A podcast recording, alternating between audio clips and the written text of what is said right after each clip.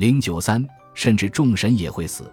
尽管埃及人沉迷于永恒，但他们确实想象所有事物都会终结，甚至诸神也是如此。神的权威不仅受到地点或职司的限制，还受到时间的限制。就像被造的所有生物一样，神也有固定的寿命。然而，任何存在都被认为是周期性的。太阳神可能每天都会死亡，但在午夜他会重新焕发活力，准备在早晨重生。死亡是恢复活力过程中的一个阶段，因为只有通过死亡，虚弱和年老的人才能恢复年轻的活力。这种多样性是创世的一个关键要素，它将世界从无限的、惰性的、未分化的努恩中分离出来。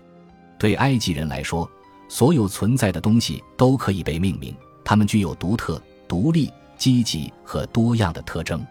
与之相反的是不存在的、不活跃的、无差别的。那么，作为这个世界的一部分的众神，必然也是多样化的，必然是独一无二的，必然有其边界。